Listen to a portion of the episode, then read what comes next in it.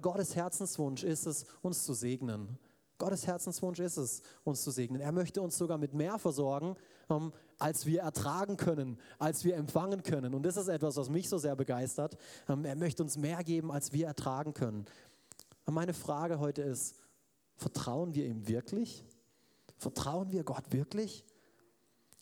Und in Jeremia 17, Vers 7 steht, wir haben es vorhin gelesen gehabt, Segen soll über den kommen, der was? Der seine ganze Hoffnung auf den Herrn setzt und ihm vollkommen vertraut. Und heute Morgen sitzen sicherlich einige von euch hier, ähm, genauso wie meine Frau und ich, und wir haben schon einiges im Bereich Finanzen erleben dürfen. Einige Höhen und einige Tiefen. Einige Höhen und einige Tiefen. Und eins, was ich sagen kann, ist, dass Gott immer treu ist. Gott ist immer treu. Ich sage es nochmal, Gott ist immer treu. Er ist immer treu. Ich weiß nicht, meine erste Missionsreise, auf die ich gegangen bin, frisch, frisch ähm, an, äh, zum Glauben gekommen. Dann meine erste Missionsreise. Ich wusste, ja, das soll ich tun. Ähm, aber naja, es war nicht umsonst. Ähm, es kostet Geld, ähm, einen Flug zu buchen nach Indien und, und, und. Ähm, und so ähm, wurden wir ermutigt, hey, auch Briefe zu schreiben an unsere Verwandten, an unsere Freunde, einfach um um Gebet zu bitten und um, auch um finanzielle Unterstützung. Ich war damals noch im Studium ähm, und so von dem her, genau, waren gewisse Dinge ein bisschen knapper, ähm, wie sie vielleicht sein könnten. Bevor wir geheiratet haben, ähm, waren wir beide auch noch in der Ausbildung. Ist vielleicht auch nicht unbedingt ähm, der idealste Traum von jedem in der Ausbildung zu heiraten. Aber wir wussten, hey, ähm, es ist der richtige Schritt. Wir hatten es auf dem Herzen, das einfach zu tun. Trotzdem. Wir haben unter anderem uns entschieden, hier Richtung Freiburg zu ziehen ähm, als Campuspastoren, ohne wirklich mobil zu sein mit einem zweiten Auto für die Sarah. Ähm, wir wussten nicht, wie sie nach Lörrach kommt. Ähm, wir haben Monate gehabt, in denen wir nicht wussten, ob wir noch genügend Benzin haben, um all diese Dinge zu erledigen, ähm, die wir noch vor uns hatten. Und so, es war ein Auf und es war ein Ab. Und vielleicht ging es dem einen ähnlich ähm, wie uns. Vielleicht sitzt du heute Morgen hier ähm, und drehst Monat für Monat jeden Cent um. Vielleicht kennst du dieses Gefühl, aber vielleicht bist du hier und du hast noch nie irgendwie eine Herausforderung im Bereich Finanzen gehabt. Vielleicht ging es dir bisher immer gut. Du kennst das Gefühl überhaupt gar nicht, Mangel zu leiden.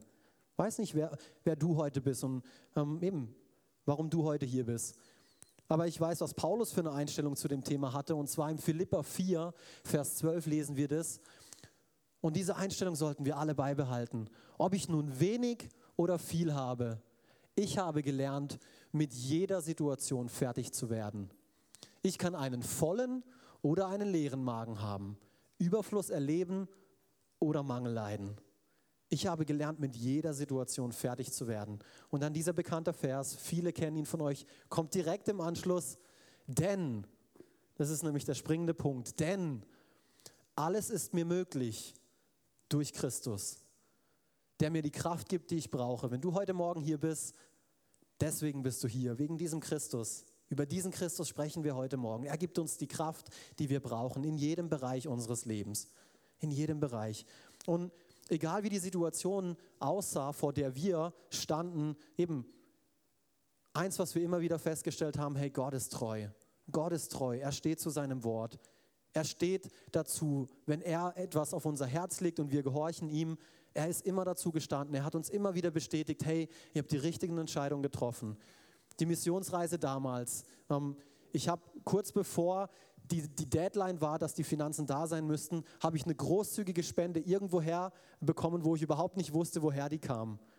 Ähm, dann trotz unserer Hochzeit ähm, in der Ausbildung, wir haben so viele Dinge geschenkt gekriegt, wir haben die Hochzeitsreise, wir haben so viele Dinge geschenkt gekriegt, ähm, eben wo wir so gesegnet waren, wo ich nur danke, oh mein Gott, du bist der absolute Hammer. Wir haben ein Auto geschenkt gekriegt, ähm, eben, wir wussten nicht, wie wir das machen, dann haben wir ein Auto geschenkt gekriegt. Das, die Benzingeschichte, wo ich vorhin erzählt habe, wo wir ähm, einen Monat hatten, wo wir nicht wussten, ob der Benzin noch reicht. Wir haben das letzte Geld, was wir hatten, durften wir spenden. Was so auch etwas. Gott hat uns aufs Herz gelegt, okay, ich will, dass ihr das jetzt weggebt. Und dann war es so, ja, und dann, es reicht ja sowieso nicht für einen vollen Tank und jetzt soll ich das noch weggeben. Ja, dann haben wir es weggegeben und darauf kommt jemand und sagt, hey, ähm, ich will euch den, den Tank füllen. Und dann haben wir einen ganzen Tank gefüllt bekommen. Also eins, was ich sagen kann, ist, dass Gott wirklich treu ist. Gott ist ein treuer Gott. Und ich glaube, heute Morgen ähm, sitzen viele Leute hier, die nicht daran zweifeln, dass Gott reich ist. Dass Gott wirklich ein Gott des Reichtums ist. Und warum glaube ich das? Wir müssen uns einfach nur nach da draußen schauen. Wir müssen einfach nur die Artenvielfalt anschauen, mit der Gott diese Welt geschaffen hat. Ich habe mal nachgeschaut. In Deutschland gibt es ca. 48.000 Tier, 10.300 Pflanzen und 14.400 Pilzarten. Okay? Ein Reichtum an Zeugs. Weltweit ca. 1,37 Millionen Tier, 340.000 Pflanzen und 100.000 Pilzarten. Krass, oder? Da ist ein Reichtum da. Dann habe ich geschaut, hier von dieser Erde aus erkennst du eine Trilliarde verschiedene Planeten. Eine Trilliarde verschiedene Planeten. Es ist, es ist krass.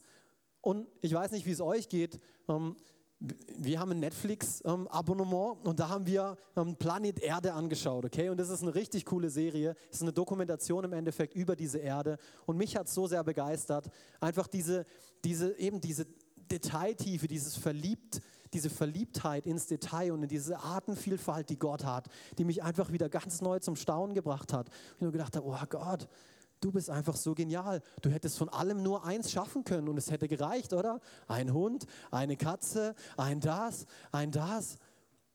Nein, aber er hat zig verschiedene Arten gemacht, zig verschiedene Arten. Ich bin begeistert. Aber wir sitzen heute Morgen dennoch hier, damit haben wir kein Problem, ähm, dass Gott reich ist. Aber ich glaube, einige von uns zweifeln daran, dass Gott uns segnen möchte, dass er uns von diesem Reichtum auch abgeben möchte, dass dieser Reichtum auch für uns bestimmt ist, dass es sein Wille ist, dass wir gesegnet sind. Und ich glaube, viele davon tun das, weil sie es nicht erleben in ihrem Leben. Weil du es noch nicht erlebt hast, weil du es noch nicht gesehen hast. Und ich möchte hier mit einem Vers anfangen. Und ihr fragt euch wahrscheinlich, hey, was hat das damit zu tun? Ich will euch dann darauf eine Frage stellen. Und hier lesen wir über Gottes Wille im Bereich von unserem Leben. Und zwar 2. Petrus, Vers 3, äh, Kapitel 3, Vers 9. Es ist aber nicht so, dass der Herr seine versprochene Wiederkehr hinauszögert, wie manche meinen. Nein, er wartet, weil er die Geduld mit uns hat, denn er möchte nicht, dass auch nur ein einziger Mensch verloren geht, sondern dass alle Buße tun und zu ihm umkehren. Nicht ein einziger Mensch soll verloren gehen. Alle Menschen sollen Buße tun und zu ihm umkehren. Das ist Gottes Wille. Das finden wir durch die ganze Bibel hinweg. Das möchte er. Aber jetzt meine Frage, finden wir das vor? Gibt jeder Mensch sein Leben Jesus? Tut jeder Mensch heute Buße?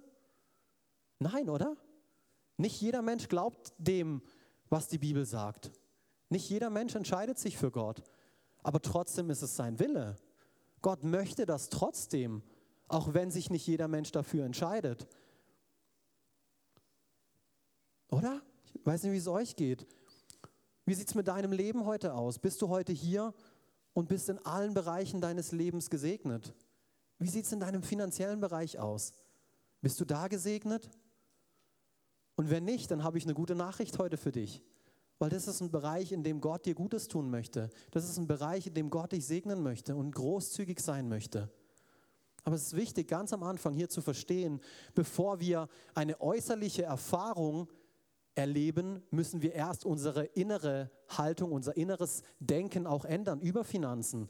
Weil, wie gesagt, viele von euch denken, ja, es ist nicht Gottes Wille, weil ich es nicht erlebe.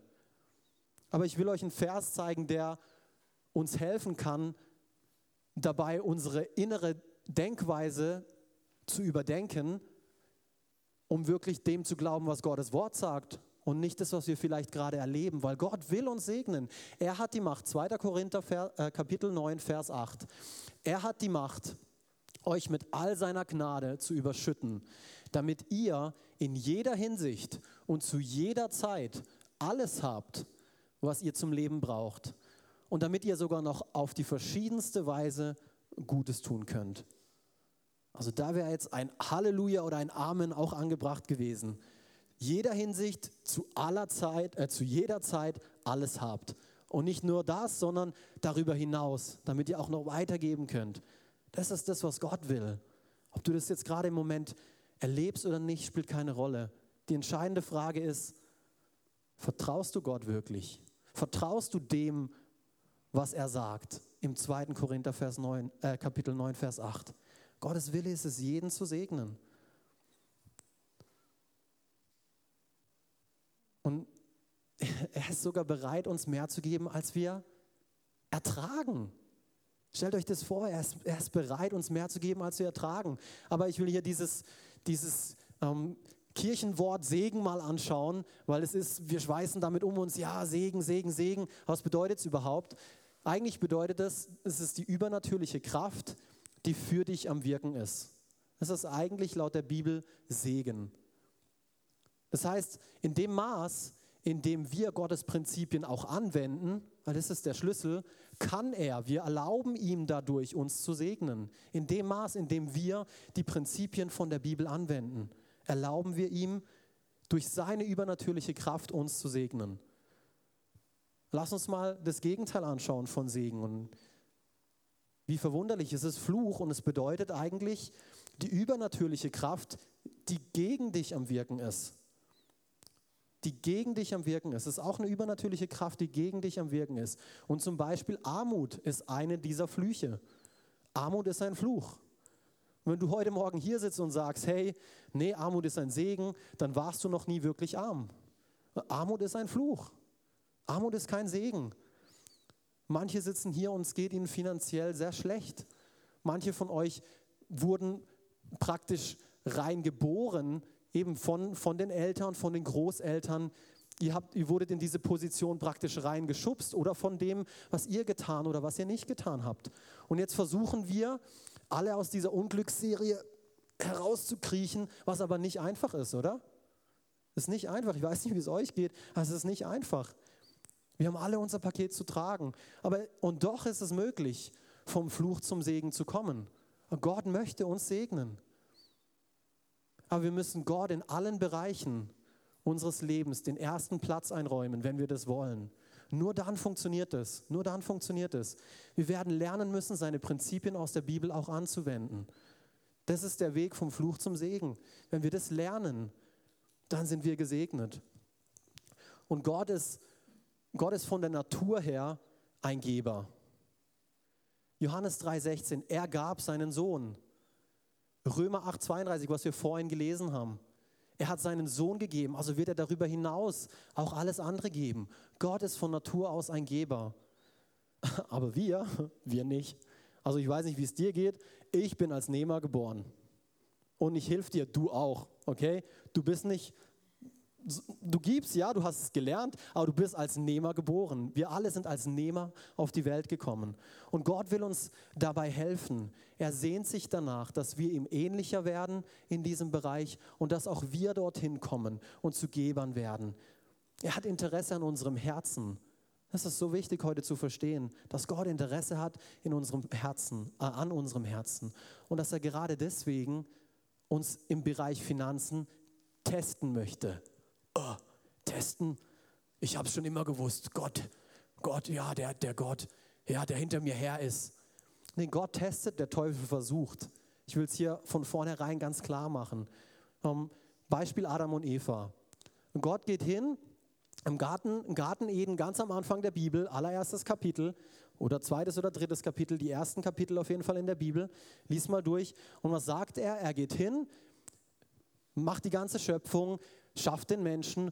Dann stellt er, er stellt zwei Bäume in den Garten und er sagt zu Adam und Eva, hey, von dem Baum, vom Baum des Lebens dürft ihr essen, von allen anderen auch, aber nur dieser eine einzige, von dem möchte ich nicht, dass ihr esst. Der gehört mir.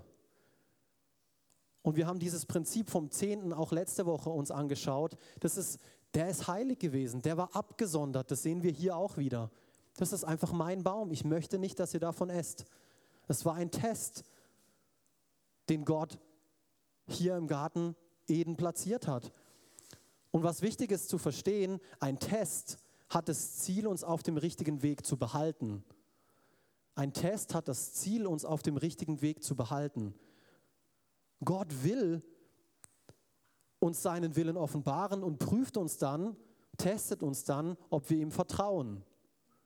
Das ist das Ziel von einem Test. Eine Versuchung, das, was der Teufel dann macht, er kommt in diese Geschichte mit rein. Ja, hey, hat Gott wirklich gesagt, dass ihr nicht von jedem Baum essen dürft? Er versucht sie, er versucht uns auch heute noch, von Gott wegzubringen. Das ist Versuchung, vom Weg abzubringen. Ein Test versucht dich auf dem Weg zu halten, auf der richtigen Bahn, und Versuchung versucht dich davon abzubringen. Das ist ein großer Unterschied. Der Teufel versucht, der Gott testet und gibt uns auch die Kraft, diesen Test zu bestehen. Er stellt den richtigen Weg in Frage, der Teufel. Er will uns versuchen. Und jetzt bist du vielleicht hier und denkst, ja, warum tut Gott überhaupt sowas? Ziemlich banal, aber weil er dich segnen möchte. Weil er dich segnen möchte. Gott, ich habe es heute schon ganz oft gesagt, aber das begeistert mich einfach. Gott möchte dich mehr segnen, als du ertragen kannst. Aber er weiß, wie wir mit den Dingen, die wir bereits haben, umgehen. Und viele von uns gehen mit den Dingen, die wir bereits haben, eh nicht gut um, obwohl es sein Wille ist, dass wir noch mehr bekommen. Und so hindern wir ihn davon, uns noch mehr anzuvertrauen. Es ist ein biblisches Prinzip. Lukas 16, Vers 10. Wer in kleinen Dingen treu ist, wird auch in großen Dingen treu sein. Und wer schon in geringen Angelegenheiten betrügt, wird auch bei größerer Verantwortung nicht ehrlich sein. Das ist ein biblisches Prinzip. Gott möchte uns segnen, so wichtig zu verstehen. Aber er kann uns nur in dem Maß segnen, in dem wir mit dem, was wir bereits haben, auch gut umgehen. Er will, dass wir treu sind. Und deswegen testet er uns. Er schaut, hey, wie sieht es in unserem Herzen aus? Können, würden wir mit mehr wirklich gut umgehen? Oder würden wir das nur für unseren eigenen Nutzen einsetzen? Und irgendwie, ich weiß nicht, wie es bei euch ist, aber bei mir war das ganz am Anfang, war das irgendwie so ein negativer Beigeschmack. So ein Test. Oh Mann, wieso muss er testen? Äh, wieso muss er mich testen? Ein Quatsch, oder? Der weiß doch, kennt doch mein Herz. Und ich musste an die Stiftung Warentest denken. Ich musste an einen Flugzeugpiloten denken, der Gott sei Dank, sind wir nicht dankbar dafür, dass bevor er losfliegt, er seine kleinen ähm, Gerätchen da testet und schaut, ob alles in Ordnung ist. Er testet die Heckklappe, er testet diese, helft mir, wie heißt das Zeugs, diese, ja genau, einfach all das ganze Zeug, Turbine, ähm, diese, diese Gerätchen da vorne halt. Ein Test ist etwas Gutes, oder? Ihr, ihr verlasst euch da drauf, also ich verlasse mich da drauf, wenn ich in ein Flugzeug einsteige, dass da gerade eben Tests durchgeführt wurden und dass das Ding nicht 20 Jahre dran, äh, darum steht. Es ist etwas Gutes. Beispiel, nächstes Beispiel, wie das Gott mit Abraham gemacht hat. Gott hat auch Abraham getestet. 1. Mose 22, Vers 2 steht, kurz zur Vorgeschichte, Abraham, 100-jähriger Mann, wartet 25 Jahre lang, also eigentlich mit 75, ähm, geht er zu Gott Gott, ich hätte schon gerne einen Sohn und wem soll ich das ganze Erbe und so? Ich bin jetzt 75 und Gott sagt, ja, ich, hey, ich will dir, ich will dir Nachkommen machen, so viel wie die Sterne. Aha, mit 75, natürlich Gott. Ähm, aber Gott hat zu seiner Verheißung gestanden. 25 Jahre lang später, mit 100 Jahren, bekam er dann seinen ersten Sohn, den Isaak. Äh, den, ja doch, den Isaak. Und hier kommt Gott wieder auf Abraham zu und testet ihn. Und er sagt, hey, ich möchte jetzt von dir, nimm deinen einzigen Sohn Isaak, den du so lieb hast, und geh mit ihm ins Land Moria. Dort werde ich dir einen Berg zeigen, auf dem du Isaak als Brandopfer für mich opfern sollst. Hallo? Hallo? Wie geht denn das? Jetzt warte ich 25 Jahre lang, bin 100 Jahre lang bin 100 Jahre alt, bekomme mein Kind und jetzt willst du, dass ich es opfer? Und Gott hat nie hier gesagt, dass es schlecht ist, seinen Sohn zu lieben, gar nicht. Aber er wollte lediglich wissen, ob Abraham seinen Sohn mehr liebt als Gott. Und das Gute ist, wir kennen den Ausgang der Geschichte, weil deswegen wissen wir auch, dass Gott eigentlich nie die Intention hatte, dass er seinen Sohn opfert. Wir kennen den Ausgang der Geschichte. Gott wollte das nicht. Aber das war der einzige Weg herauszufinden, ob Abraham wirklich mit vollem Herzen in Gott verliebt ist. Es war der einzige Weg. Und hier der Ausgang. Und ich liebe diesen Ausgang. 1. Mose 22, Vers 16 bis 18. Abraham war gehorsam und er hat gesagt, okay, gut, ich opfere meinen Sohn, ich gehe an den Berg, war kurz schon vor ihm am, Erstechen und dann ruft ein Engel vom Himmel herab und sagt, Abraham, Abraham, hör auf, hör auf, ich glaub dir. Und spricht hier, das ist das, was er sagt, ich der Herr schwöre bei mir selbst, weil du mir gehorsam warst und sogar deinen geliebten Sohn auf meinen Befehl hin geopfert hättest. Er hat es nie im Sinn gehabt, das zu tun. Aber er wollte sehen, würde er es tun? Würde er es tun? Wie sieht seine Herzenshaltung aus? Vers 17, werde ich dich reich segnen. Ich werde dich reich segnen. Ich werde dir viele Nachkommen schenken. Sie sollen zahllos sein wie die Sterne am Himmel und wie der Sand am Ufer des Meeres. Sie, sie werden ihre Feinde besiegen. Vers 18, durch deine Nachkommen sollen alle Völker auf der Erde gesegnet sein, denn du hast mir gehorcht. Wow. Ist das nicht genial? Gott hat Abraham getestet, weil das ist eine große Verantwortung, die er hier hat. Alle Völker der Erde sollen durch ihn gesegnet werden. Er soll Vater vieler Völker werden. Das ist nicht einfach ein Klacks. Ich weiß nicht, wer von euch Kinder hat. Kinder sind nicht einfach ein Klacks. Und Gott wollte wissen, hey, wird er mit dieser Verantwortung gut umgehen, die ich ihm anvertraue oder nicht? Gott wird uns testen. Und wir haben letzte Woche davon gesprochen, er wird es auch mit den Erstlingen tun. Und hier haben wir zwei Prinzipien, die so wichtig sind zu verstehen. An diesem Punkt will ich nochmal darauf eingehen.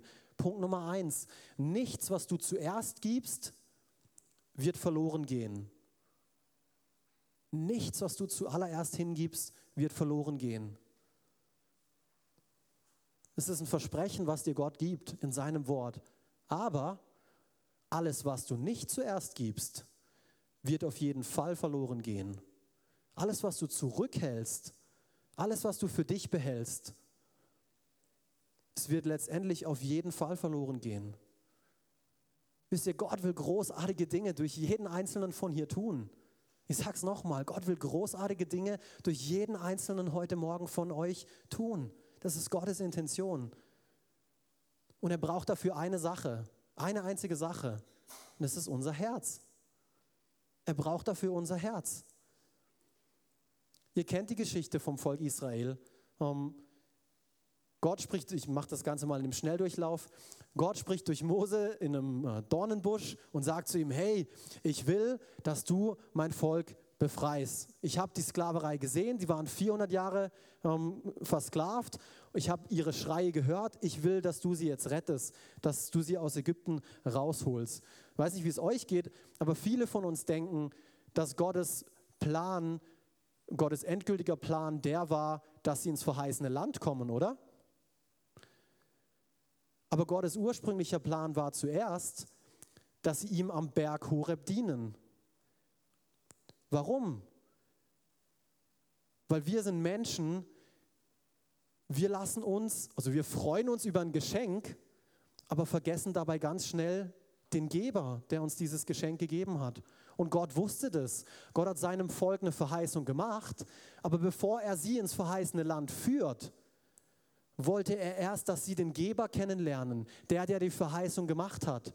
Weil ansonsten hätte das Volk Israel die Verheißung mehr geliebt als Gott selbst. Und dabei ist Gott der Schlüssel, nicht die Verheißung, nicht die Verheißung. Gott ist der Schlüssel.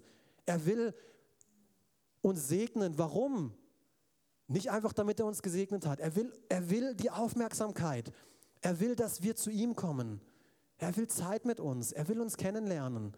Darum geht's. Es geht nicht um das Geschenk, sondern es geht um den, der, der es schenkt, um den Geber heute Morgen. Gott will dein Herz. Und im 2. Chronik, ähm, Kapitel 16, Vers 9, lesen wir das auch ganz klar. Denn die Augen des Herrn durchstreifen die ganze Erde, um sich mächtig zu erweisen an denen, deren Herz ungeteilt auf ihn gerichtet ist. Ja, aber Alex, wieso prüft er dann uns gerade im Bereich der Finanzen, wenn er doch nur unser Herz will? Er kann mein Herz haben, aber meine Finanzen. Hallo? Und Matthäus hilft uns eigentlich dabei, das zu verstehen, wenn du diese Frage hast. Matthäus 6, Vers 21. Denn euer Herz wird immer dort sein, wo ihr eure Schätze habt. Unser Herz wird immer dort sein, wo unsere Schätze sind. Das, was uns wichtig ist, da ist unser Herz. Da ist unser Herz. Und genau deshalb will Gott unser Herz. Er will, dass, dass er sein Schatz ist, äh, dass er unser Schatz ist. Er möchte Platz Nummer eins sein. Der Pastor Robert Morris hat es letzte Woche so gut gesagt. Gott kann in unserem Leben nicht den zweiten Platz einnehmen. Es gibt ein paar Dinge, die Gott nicht tun kann. Und ein, ein Punkt ist, Gott wird niemals Zweiter sein. Gott wird niemals damit zufrieden sein, auf dem zweiten Platz von unserem Leben zu sein. Deswegen ist es so wichtig, dass wir ihm den ersten Platz in allen Bereichen unseres Lebens einräumen. Aber es ist wichtig, dass wir nicht mit dem Gedanken hingehen, Gott will uns etwas nehmen. Nein, er will uns etwas geben. Gott will uns etwas geben. Aber er will uns etwas geben. Er möchte unsere Aufmerksamkeit bekommen. Warum? Er möchte unsere ungeteilte Aufmerksamkeit bekommen in jedem Bereich unseres Lebens. Warum? Damit er uns segnen kann.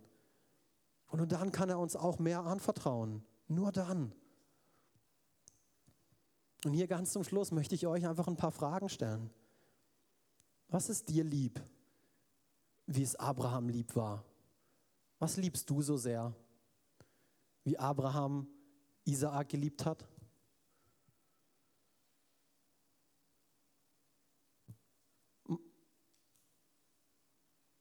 Matthäus 16, Vers 25. Wer sich an sein Leben klammert, der wird es verlieren. Wer aber sein Leben für mich einsetzt, der wird es für immer gewinnen. An was für Dinge klammerst du dich? Und ich rede bei weitem heute nicht nur um Geld. Vielleicht ist es Geld in deinem Leben, vielleicht ist es ein Haus, vielleicht ist es ein Boot, Flugzeug. Hey, darf ich mal mitfahren? Ähm, oder irgendein anderer Gegenstand. Ich weiß es nicht, was es ist. Aber vielleicht sind es auch Beziehungen. Vielleicht pflegst du Freundschaften, vielleicht bist du in einer Partnerschaft, wo du weißt, da solltest du eigentlich nicht sein. Aber was klammerst du fest? An was hältst du fest? Vielleicht ist es dein Stolz, den du nicht loslassen willst. Aber an was hältst du fest? Vielleicht ist es ein Hobby, irgendeine Beschäftigung. Aber vielleicht ist es dein Leben, wie hier geschrieben steht, dein ganzes Leben, was du nicht verlieren willst. Vielleicht hörst du diese Botschaft des Öfteren in letzter Zeit. Aber du willst einfach nicht loslassen. Oh, ich will mein Leben Gott nicht geben. Ich habe Angst, so viel zu verlieren. Nein, du bist dann erst auf der Gewinnerseite. Du kannst nur gewinnen. Du kannst nur gewinnen. Und ich weiß nicht, wie es euch geht. All diese Dinge, die ich aufgezählt habe, keins davon ist schlecht. Keins davon ist schlecht. Geld ist nicht schlecht, Haus ist nicht schlecht, Flugzeug ist nicht schlecht. Das sind alles super Sachen. Hätte ich gern. Beziehungen sind toll, Freundschaften sind toll, Partnerschaft, Ehe, Halleluja. Das sind alles tolle Sachen. Aber es sind alles schlechte Götter. Es sind alles schlechte Götter. Du könntest so weitermachen. Dein ein Hobby, ist ein schlechter Gott. An all den Dingen, an denen wir krampfhaft versuchen festzuhalten, das sind alles schlechte Götter. Und deswegen sagt er, hey, lass los, gib, gib. Weil in dem Moment, und erinnert euch an Abraham. Abraham hat seinen Sohn losgelassen. Hat er ihn verloren? Nein. Im Gegenteil, er hat noch viele mehr bekommen. Und so meine Frage hier, vertraust du Gott wirklich? Vertrauen wir Gott wirklich, wie Abraham vertraut hat? In jedem Bereich unseres Lebens? Ich möchte euch die Frage stellen, was ist der, der eine Bereich, in unserem Leben. Wir krampfhaft dran festhalten. Der eine Bereich. Wo wir uns reinbeißen ah, und nicht mehr loslassen, wie so, eine, wie so ein Terrier. Komme, was wolle. Gott will dir nichts nehmen, er will dir etwas geben. Und ich kann dir eins sagen, wenn wir wirklich mit unserem Handeln Gott vertrauen in all unseren Bereichen unseres Lebens, dass wir dein Leben auf den Kopf stellen, dass wir dein Leben komplett verändern und nicht irgendwie auf eine blöde Art und Weise, sondern glaub mir, auf eine geniale Art und Weise. Gott will dich segnen. Er braucht unser Vertrauen dafür. Und hier ganz zum Schluss, wenn du heute hier bist und du nimmst mit, dass das Anwenden der Prinzipien Gottes, dass du das in deinem Leben auch umsetzen willst, hey, dann bin ich begeistert. Dann bin ich begeistert. Einfach, wenn du das in jedem Bereich tun möchtest, das begeistert mich. Aber wenn du hier bist und noch nie diesen ersten Schritt getan hast, wenn, wenn, du, wenn du noch nie diesen allerersten Schritt getan hast und dein ganzes Leben Gott gegeben hast, wenn du noch nie das getan hast, was wir hier in Matthäus 16, Vers 25 lesen, alles aufzugeben. Okay, Gott, ich schaff's nicht mehr alleine. Ich habe es versucht. Jesus, ich erkenne, ich brauche deine Hilfe. Das Leben ist total bescheiden. Stürme kommen. Ich halte es nicht aus. Ich brauche deine Hilfe. Das Leben ist nicht einfach. Hey, aber mit Gott auf unserer Seite, da sind wir auf der Siegerseite. Und er braucht nur unser Vertrauen. Das ist das Einzige. Unser Herz, unser Vertrauen und ist in jedem Bereich. Deswegen Platzwechsel. Deswegen diese Themenserie Platzwechsel. Und wenn du zum allerersten Mal hier bist oder diese Entscheidung noch nie getroffen hast, dann möchte ich dir dabei helfen. Einfach die Bibel ist hier ganz klar und sagt, hey, wenn du mit deinem Herzen glaubst, dass Jesus der Herr ist und wenn du mit deinem Mund bekennst, dass er ihn von den Toten auferweckt hat, dann können wir uns seiner Rettung ganz sicher sein. Und wenn du dir darüber nicht sicher bist, wenn du dir nicht sicher bist, ob du gerettet bist, ob du gerecht bist, dann möchte ich dir diese Gelegenheit geben. Wir möchten keinen Gottesdienst beenden, ohne diese Gewissheit in unserem Herzen zu haben. Und deswegen möchte ich euch, Gemeinde, einfach bitten, die Augen zu schließen. Das ist immer ein persönlicher Moment, einfach für jeden Einzelnen, der hier sitzt. Das ist ein Moment vor dir und Gott, vor niemandem sonst, nicht vor dieser Gemeinde, sondern vor dir und Gott. Wenn du sagst, ja, ich möchte diese Entscheidung treffen, ich möchte Gott in mein Leben zum allerersten Mal einladen, dann möchte ich euch kurz die Gelegenheit geben, einfach kurz die Hand hochzuhalten, wieder runterzunehmen. Einfach nur, damit ich weiß, dass du gemeint bist, damit wir gemeinsam als Gemeinde für dich beten können. Du schließt dich einfach nicht dieser Gemeinde an. Es geht hier um eine persönliche Entscheidung zwischen dir und Gott. Einfach ihn in jedem Bereich an erster Stelle zu setzen. Ja. Ich sehe ich seh die Hand, ich sehe die Hände. Und auch einfach für alle anderen, wenn, wenn ihr sagt, ja, es, ihr habt diese Entscheidung schon getroffen und ihr möchtet ihn aber jetzt in allen Bereichen mit einbeziehen, wirklich in jedem einzelnen Bereich. Und ihr wisst, welchen Bereich, welcher Bereich gemeint ist. Ihr wisst, an welchem Bereich ihr festhaltet. Ich möchte auch für euch beten möchte auch für euch beten, aber lasst es mich bitte kurz wissen mit erhobener Hand, dass ich einfach weiß, wen es hier betrifft, damit ich euch im Gebet einschließen kann. Dankeschön für die Hände. Dankeschön. Wisst ihr, die Hände zu heben bedeutet letztendlich einfach nur das, was in eurem Herzen bereits bestätigt ist, das einfach auch äußerlich sichtbar zu machen. Deswegen bitte ich euch einfach darum. Es hat nichts damit zu tun, dass ich, dass ich sehen muss, sondern ich will euch helfen dabei. Weil wenn ihr hier drinnen mutig genug seid, eine Entscheidung mit eurer Hand zu treffen, dann wird es euch draußen auch einfach fallen in der Welt. Aber wenn es euch hier drinnen schon schwer fällt, dann wird es draußen auch nicht so einfach sein. Aber wisst ihr was? Jesus stellt sich zu uns, so oder so.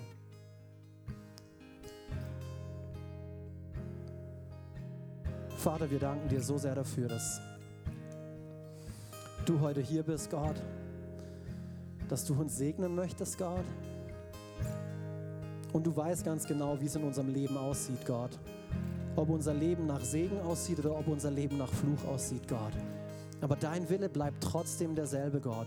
Und wir halten daran fest, da, da rein beißen wir, Gott.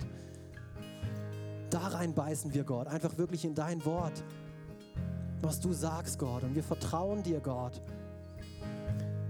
dass da, wo wir dir Dinge anvertrauen in unserem Leben, wo wir loslassen, wo wir wissen, dass wir loslassen sollen, Gott, da segnest du und da hältst du nicht zurück. Du willst uns nichts nehmen, du willst geben, Gott. Wir genießen die Zeit und wir danken dir einfach für die Kraft, die du uns gibst, Gott. Einfach alle Bereiche dir hinzugeben, Gott. In Jesu Namen. Amen. Amen.